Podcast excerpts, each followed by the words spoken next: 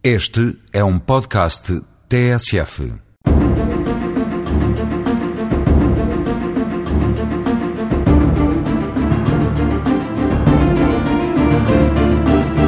Vamos hoje começar a falar do arrendamento urbano, cujo regime se encontra fundamentalmente no Código Civil.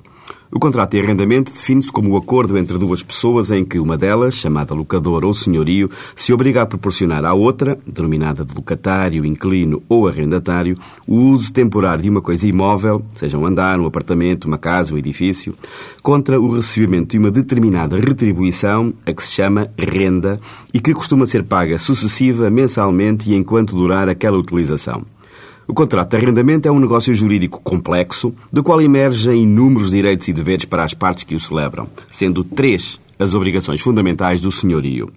Entregar ao inquilino o imóvel arrendado, assegurar-lhe o gozo desse prédio para os fins acordados, habitação, comércio, profissão liberal, etc., comunicar-lhe a sua intenção de vender o prédio arrendado de maneira a permitir-lhe o exercício do direito de preferência na compra. Por seu turno, o inquilino tem direito a usufruir na sua plenitude da casa arrendada, achando-se sujeito, entre outras, a estas obrigações. Pagar a renda ao senhorio, permitir ao senhorio que examine o prédio a fim de verificar o seu estado de conservação e poder executar as obras necessárias para poder vendê-lo ou arrendá-lo, etc